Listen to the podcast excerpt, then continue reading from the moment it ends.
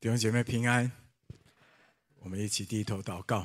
天父，我们很感谢你，让我们可以在这里有那么好的敬拜，知道你喜悦，这也是你美好的心意。你要让我们一起同得在基督里面一切的丰盛。愿主继续用你的话语造就我们，好叫我们知道怎么样紧紧来跟随你。垂听我们的祷告，奉耶稣基督的名，阿门。我们要继续分享哈约书亚记的信息。那我们今天要分享的是约书亚记第十三到第十九章。我们的题目是承受应许，分地为业。过去这几个礼拜啊，我们看到约书亚他是怎么样率领以色列百姓过约旦河。他过约旦河进应许之地，其实有一个目的，就是要得应许之地哦。那经过了征战前的预备，还有经过了许多的征战得胜。你去读约书亚记第十二章，你就发现不得了哈！约书亚跟以色列军队真是强壮哈，而且强盛啊啊，屡战屡胜啊！他们大概就是马失前蹄，就是在那个雅干事件哈啊之后，他们就所向皆捷哦啊！他们总共啊杀了三十一个哈啊三十杀了三十一个王啊，是迦南地的王啊，不得了啊！这一群人啊，他们从埃及出来啊，他们是有点像是逃难哦。啊，就是临时被通知要出来啊，他们哪里有时间去整军，然后去训练成为一个军队？但是他们竟然哦，在旷野漂流四十年之后，就进那个啊，进那个迦南地，竟然能够所战皆捷哈哦，所以不得了哈。那啊啊，所以呢，因为打赢了很多仗，而且很多王都被他们收拾掉了，所以现在呢，他们就要开始分地。啊，也就是得地为业哈，其实这个才是征战最后的目的啊！以色列人不是为了打仗而打仗，打仗的目的是为了得地业，你同意吗？如果打了老半天，然后呢没有得到土地，那其实那前面打的都白打了，对吗？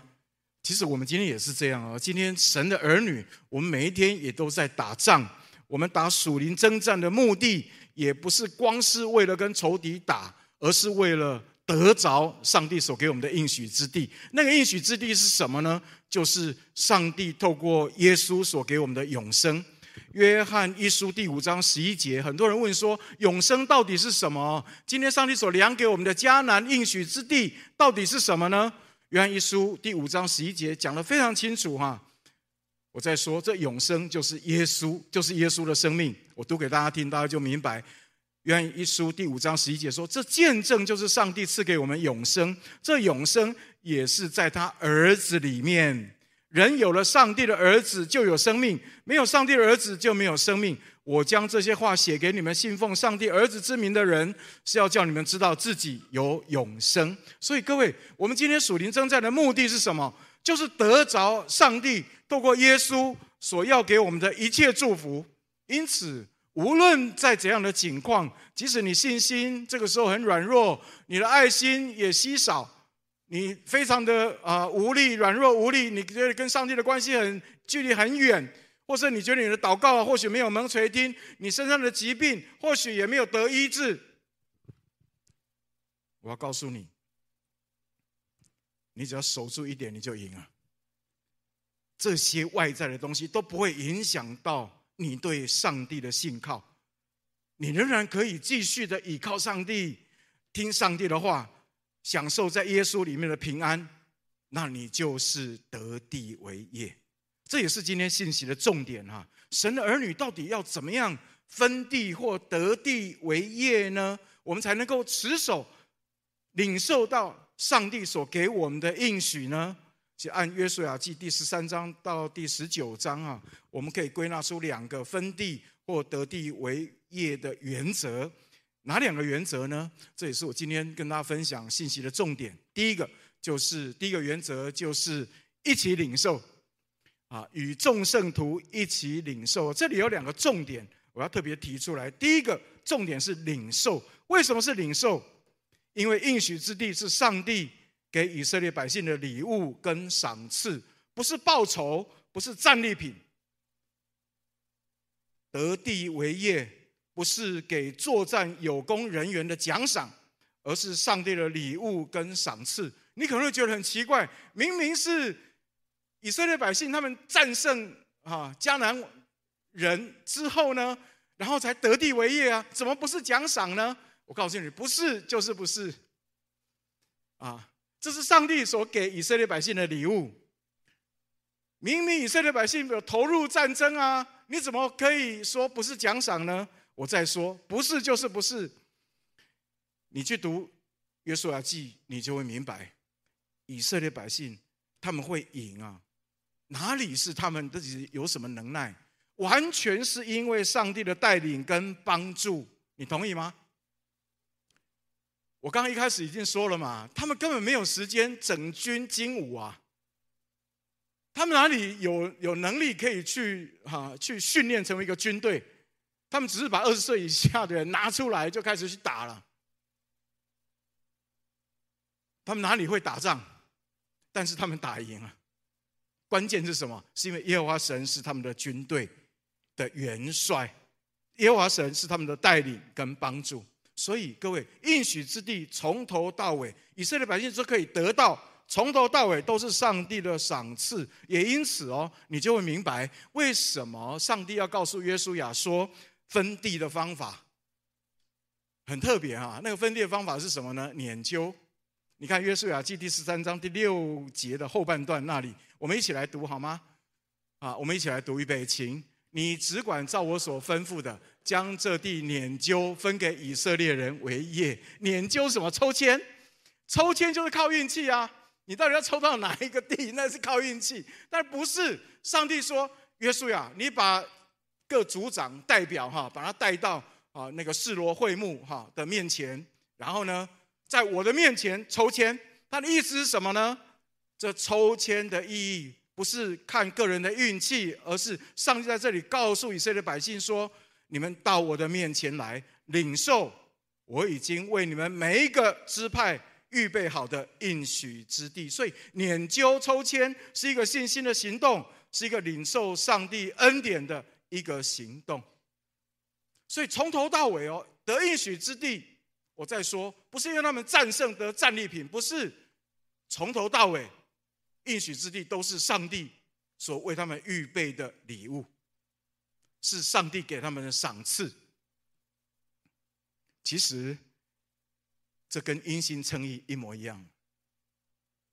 你如果经验过什么叫因信称义，你就明白什么叫做得地为业或分地为业。而这个、这个、这个、这个地能够得到是领受，是上帝的赏赐的道理。我们信耶稣得永生，请问如何得？看你信心大一点，给你多一点；看你信心小一点，给你少一点吗？当然不是啊！请问因信称义，谁能够领受到称义的恩典？好，好像一模一样，对不对？欢喜领受的就可以，对吗？我愿意邀请耶稣做我生命的救主，然后自然而然就一个结果。你会看见耶稣就在那等着，把他百分之百的耶稣，把他百分之百那个义的生命就给我们，而且他还看我们为义为美好。所以各位你要注意哦，得地或分地的第一个重点是什么？是领受。那还有另外一个重点是什么呢？就是一起跟谁一起？跟众圣徒一起。约书亚记第十三章第七节哈，我邀请弟兄姐妹一起来读，请。现在你要把这地分给九个支派和玛拿西半个支派为业，应许之地。请问分地的最基本单位是个人吗？哎，不是哎，是最基本的单位是哪里？支派是支派。应许之地是给以色列十二个支派，分地的最基本单位是支派，不是个人。个人在哪里？个人含在支派里面。上帝不是一个一个给，上帝。要把永生这应许之地要给谁？是给一个支派，是给真理堂所有的弟兄姐妹，是我们一起给。那，你从那分地的过程里面，你就看见哦，上帝他是公平无私的的分，人多的地就分的比较大，人少的就分的比较少。但立位支派没有被分到怎么办？各支派就无私的。跟立位支派一起分享，每一个支派所得到地虽然不同，但是却是在应许之地里面一起领受。各位，这就是上帝，他要把应许之地赏赐给以色列百姓，赏赐给他的百姓的很重要的一个做法。其实，这就是好像今天神的儿女在基督里面，我们也是一起承受救恩一样。我今天要特别强调一个很重要的真理，我希望我们每一个人要把一个一个错误的谎言啊，从我们的脑袋的深处里面把它拔除。那个谎言是什么呢？就是我可以一个人就做基督徒。圣经里面从来没有这样，从来没有这样子的启示。请跟你旁边人说，没有一个人可以做基督徒的，你都需要靠弟兄姐妹的扶持啊！因为我们是一起承受救恩的。上帝的救恩计划里面没有给一个人的，上帝的救恩计划是给他的儿女。你从分定你就你就很清楚。所以很多人说啊，这这信耶稣是个人的事情啊，然后你不需要管别人。错，信耶稣是众人的事情。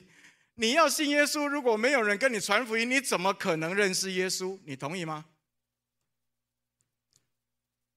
你信耶稣之后，如果没有人带你读经、祷告，没有造就你、陪伴你，很快你的信心就会失去。你同意吗？你今天在这个动荡不安的世代里面，又加上我们肉体的那个软弱跟刚硬啊！如果在你碰到困难、意外的时候，或有需要的时候，如果没有弟兄姐妹在旁边扶持你、为你代祷，你觉得你有本事可以持守对上帝的信靠吗？我不相信。一个困难、一个突发的意外，就会把你的信心打趴。所以各位，我们一定要留意仇敌的工作，我们要留意我们的肉体。堕落的人会觉得。跟人在一起很麻烦呢。堕落人喜欢独来独往，但是上帝的计划从来不是独来独往。上帝的计划是一群一群的救，一个支派一个支派的救。你在这个支派里面，就是被保护。你跟其他的支派弟兄姐妹一起来得应许。所以各位，过去这三年哦，有很多弟兄姐妹，他们已经习惯在电视，他们的信仰变成看电视的信仰。我主日崇拜，我不需要跟弟兄姐妹在一起；我小组不需要跟弟兄，我只要看电视就好了。看电视直播，而且我看好几台，我可以看真理堂，我可以看哈什么教会、什么教会、什么教会，看了好几台。但是我告诉你哦，你如果没有在爱的关系里面的话，你很快就会被魔鬼所掳走。为什么？因为。你一个人没有办法过得胜基督徒生活，仇敌会用各样的方式会把你掳走，而且你会发现你毫无招架之力，毫无招架之力。所以求主帮助我们哈，让我们可以啊啊发现，如果说有一些弟兄姐妹他们啊已经离开你的小组，离开你的 RPG 很久了，你千万不要被他骗啊！我不相信他会过得很好。你一定要伸出你的橄榄枝，你一定要持续不断的哈啊跟他联络好吗？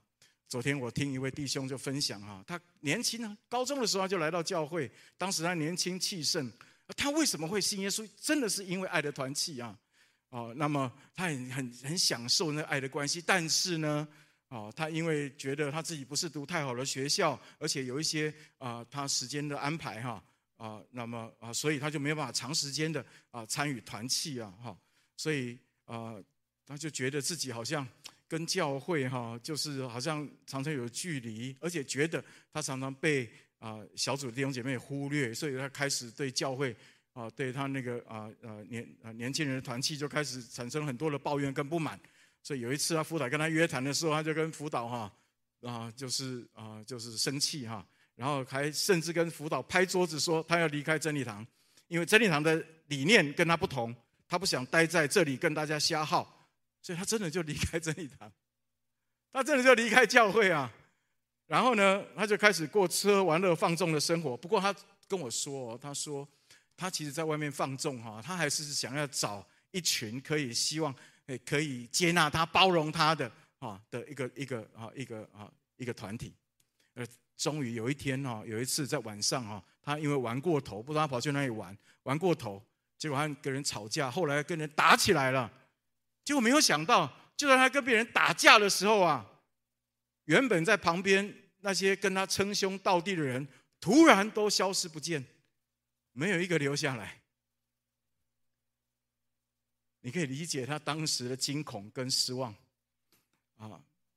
他说他在当下突然不单是心里落寞，他突然想念在教会啊被一群人充满的感觉，还有被上帝充满的感觉。我觉得这是圣灵的工作哈。所以啊，过没有多久，在一个周末，他就偷偷的回到教会，他就坐吧坐在最后一排的柱子旁。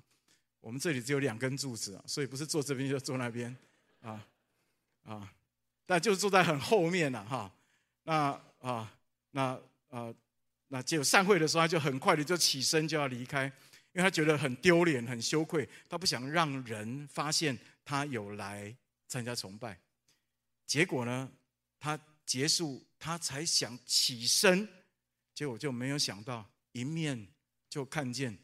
当年被他拍桌子的辅导，就迎面而来，他整个人就像冻结，他说像结冻一样，就站在那里。呃，辅导看到他，不仅开心的欢迎他回来，而且还把他抱得好紧。尽管他当时身上的烟酒味并不好闻，但辅导还是把他抱得好久，而且抱得好紧。就是因为这一抱，当下这位弟兄就决定回到教会，不想。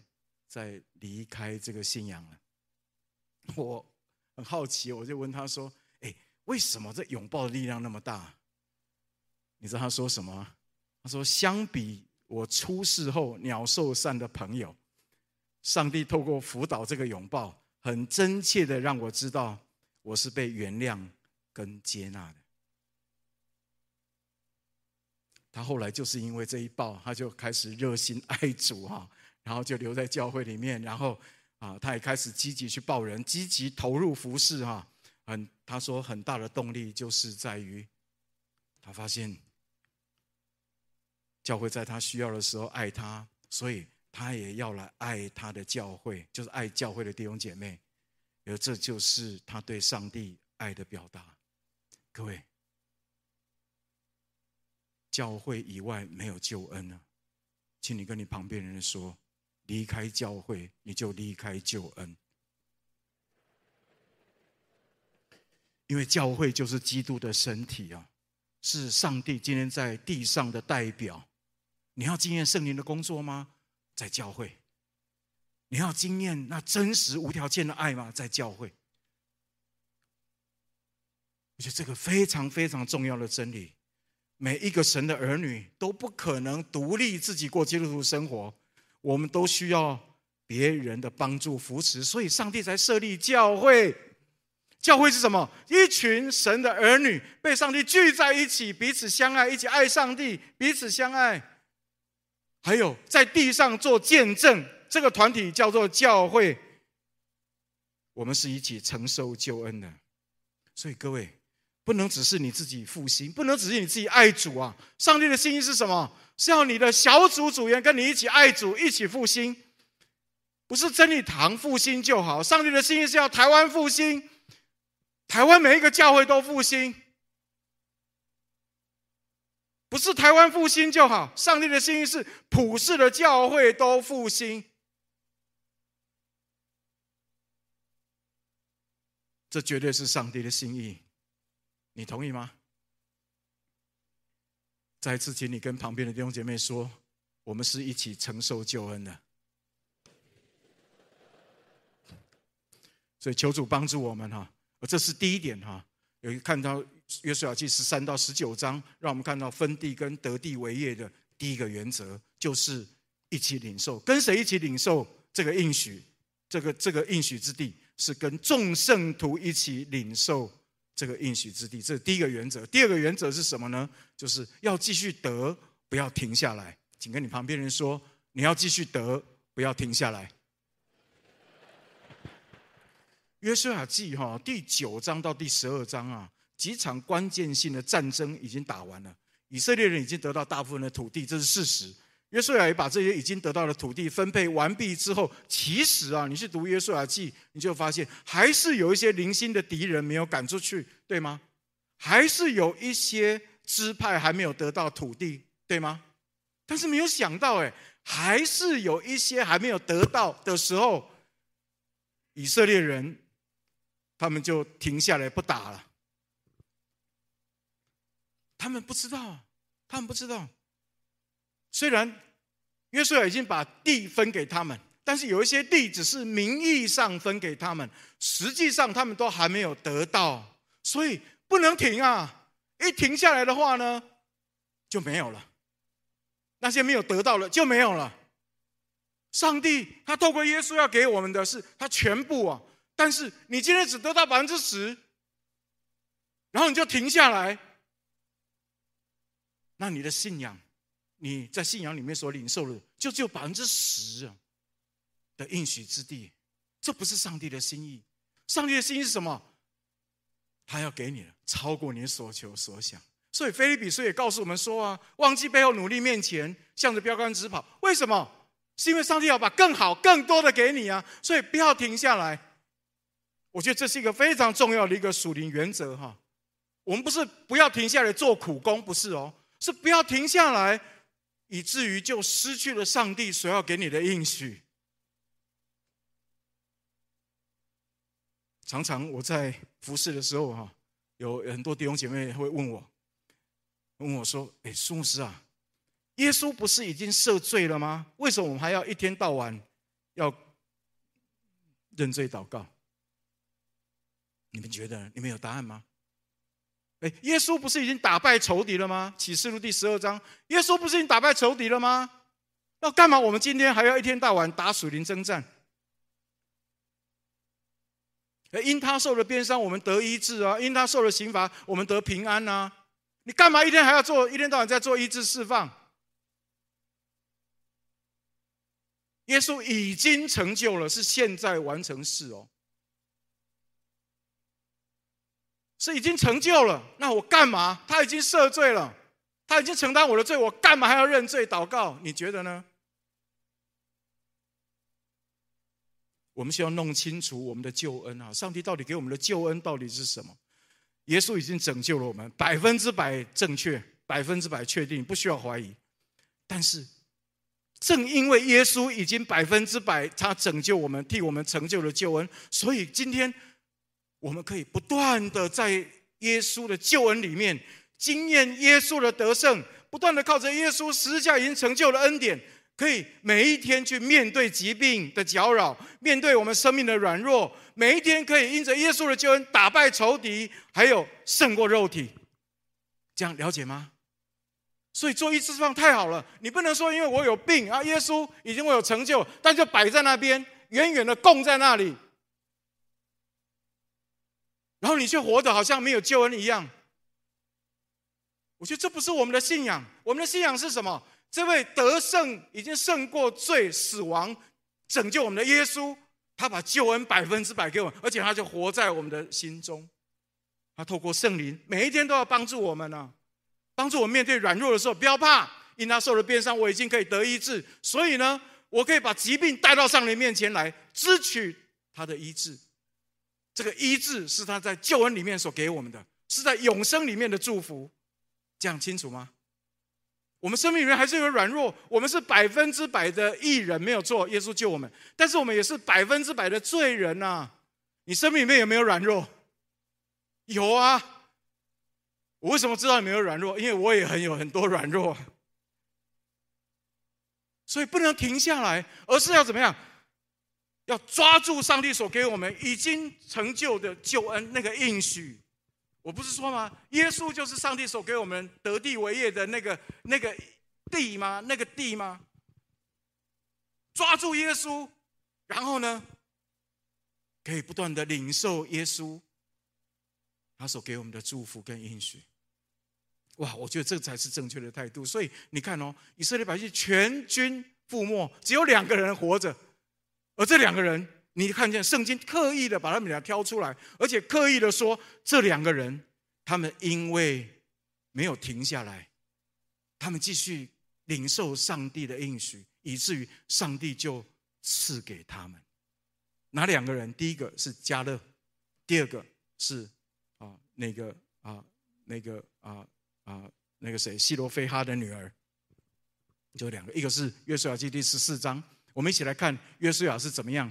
怎怎么样啊？那个加勒哈是怎么样啊？在上帝面前不停下来，好吗？你看见他对上帝的认识何等的清楚啊！他对上帝的应许何等的清楚！他知道上帝是信实的上帝。我们一起来读好吗？约书亚记第十四章第十到十三节，请。自从耶和华对摩西说这话的时候，耶和华照他所应许的，使我存活这四十五年。期间，以色列人在旷野行走。看哪，现今我八十五岁了，我还是强壮。像摩西打发我去的那天一样，无论是征战是出入，我的力量那时如何，现在还是如何。求你将耶和华那日应许我的这山地给我，那里有亚衲族人，并宽大坚固的城。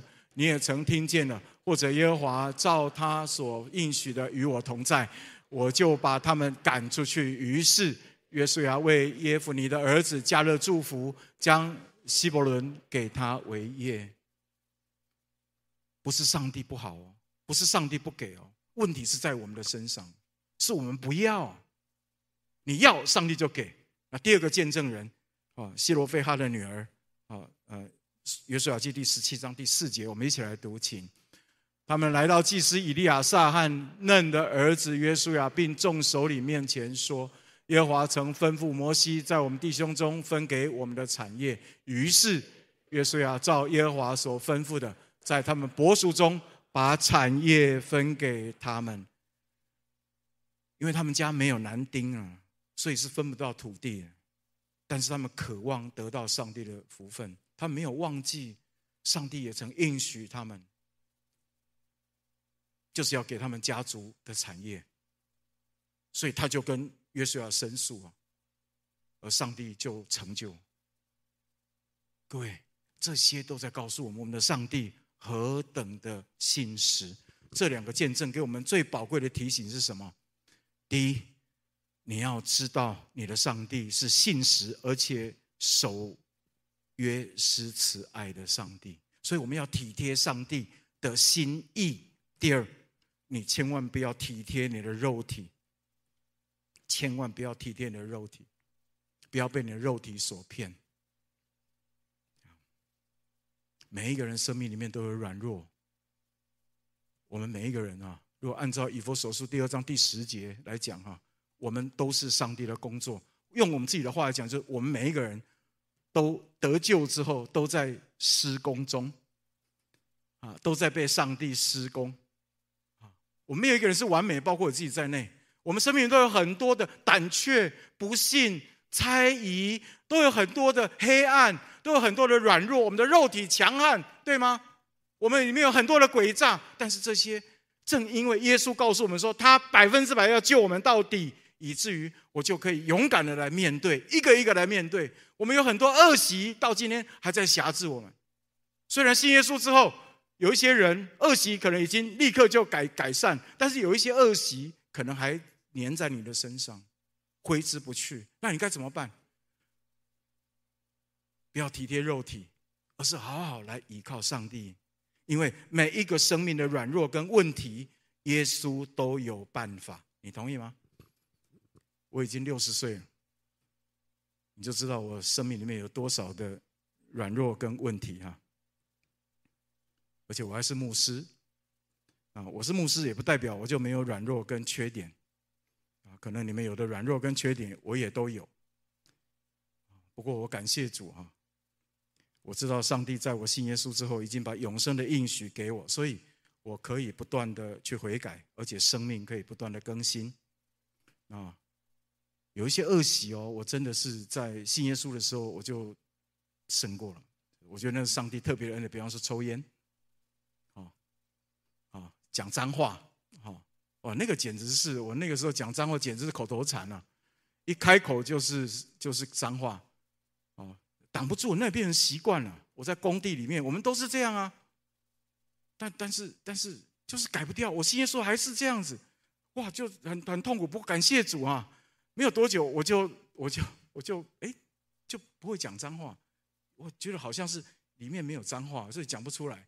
我觉得那是非常特别的一个经历啊，但是有一些恶习还在，比方说东西乱丢，哦，那个这个东西一辈子。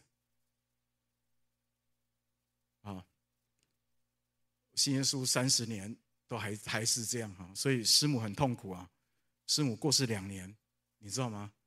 我在预备这边信息的时候，我在默想神啊，你在我生命当中，你到底又有什么哪些新的作为？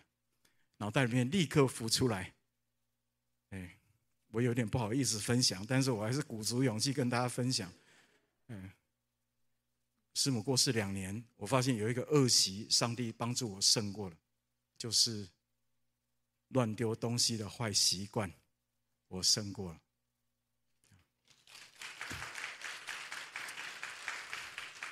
我真的没有想到哈，我现在的家竟然可以比师母还在的时候还要干净。其实我我讲这个实在有一点不好意思啊，真是。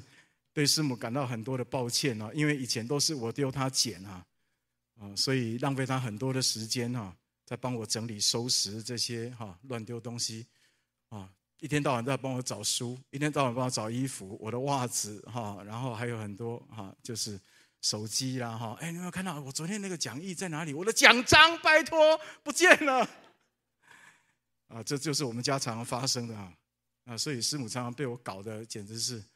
她说，她有一次，她说她的生命，她嫁给我十那个时候是十五年的时候，她跟我说她嫁给我十五年，后来我们结婚三十年，然后再离开，十五年的时候他就说，过去这十五年我嫁给你有很多时间，我的生命都是用在帮你整理东西上，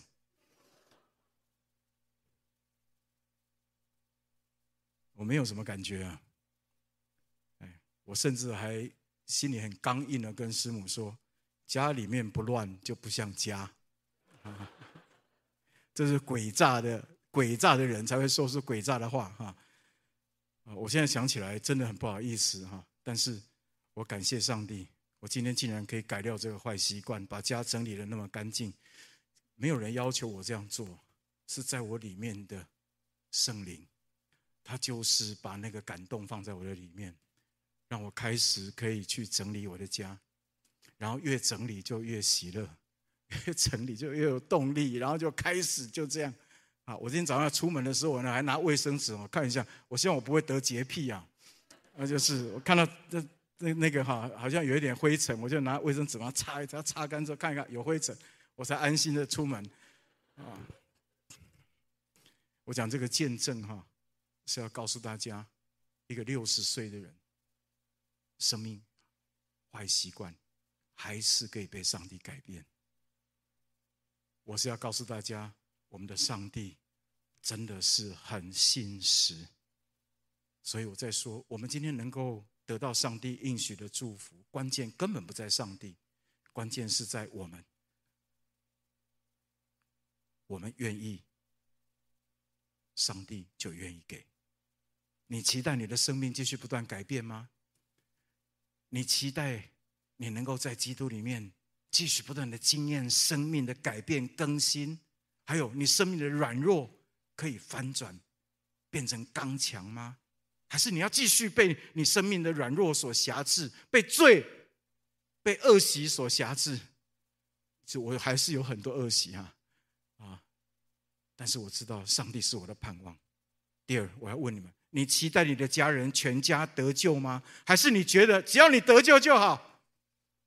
你期待你的同事朋友得救吗？还是你觉得将来到天上，只要你一个人上去就好？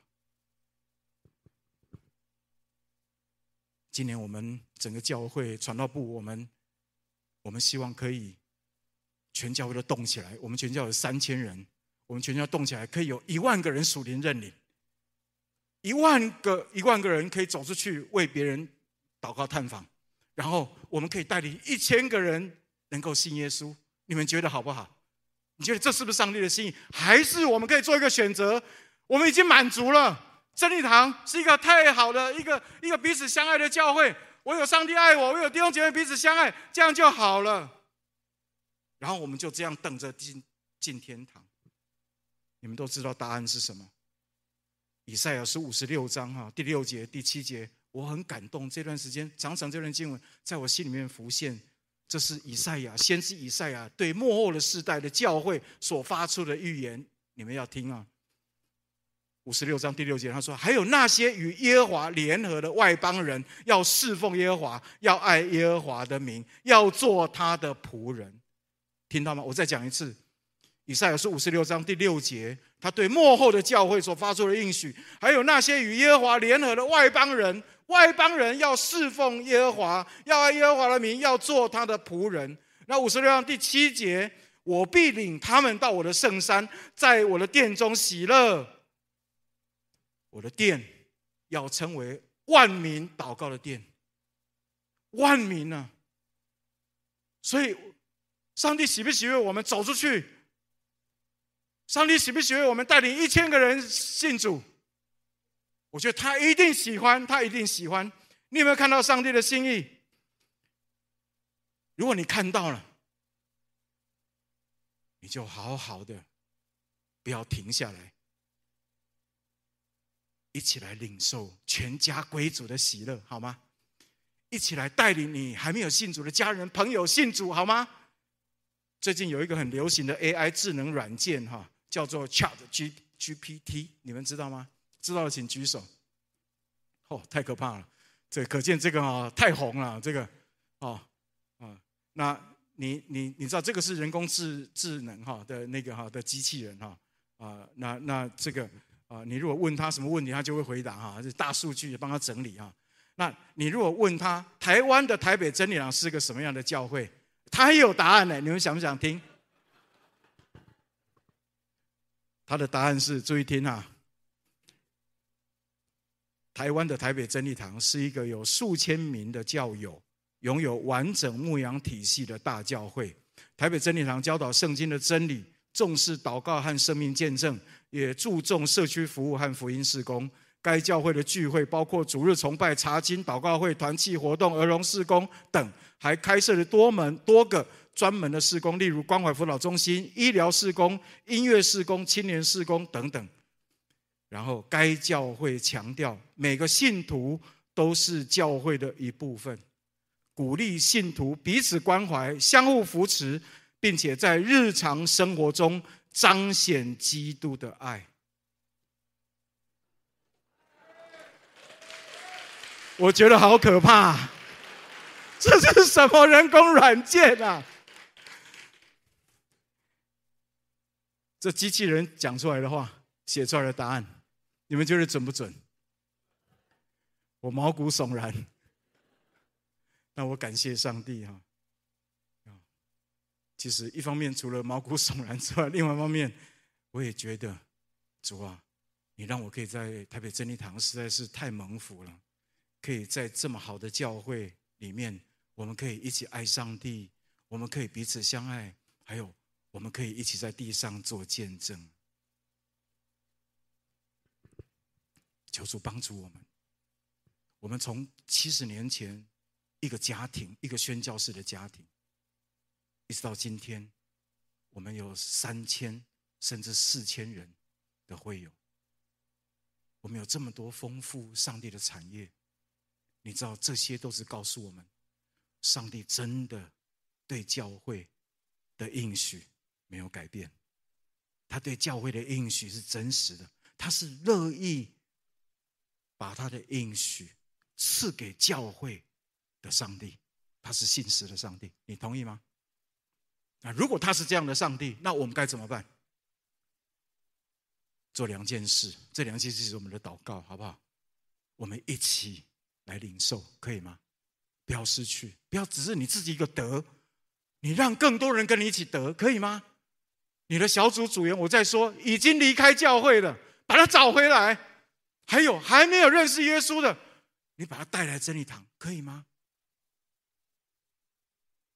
带到上帝的家，让他可以认识上帝。第二，不要停下来。上帝要救你们全家。上帝要让台北真理堂这个卑微的教会，在这末日的时代被上帝大大的使用，只因为我们知道我们的上帝，他是一位厚赐百物，而且守约施慈爱的上帝。他说了，他就一定会成就。阿门。我们一起低头祷告，天父，我们感谢你，谢谢你与我们同在。我请求主帮助我们所有的弟兄姐妹。我想问我们在座的，还有包括线上的弟兄姐妹，你是不是已经停下来？而且停下来很久，你对上帝没有什么盼望，因为你觉得信耶稣就是这样。我今天告诉你。信耶稣不是像你所想的这样，因为你所信的上帝，跟我们众人所信的上帝是一样的，是一位要赐应许之地的上帝。他把他的爱子耶稣都给了你，你还不相信他吗？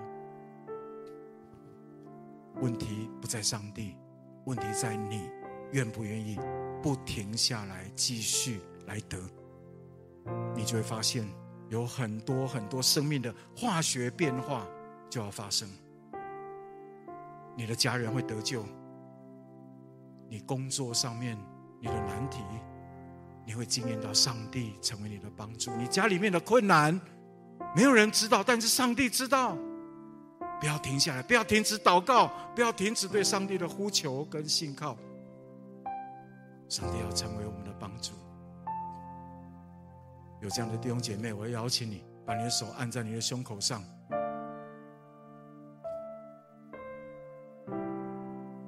我带领大家一起来祷告。我祷告一句，你们跟我祷告一句。亲爱的主耶稣，我感谢你。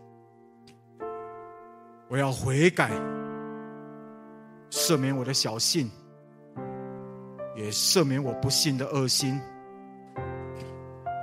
我要跳出仇敌的网罗，请你救我，让我活在你的应许里面。我是有福的，因为上帝，你把你的爱子耶稣赐给我。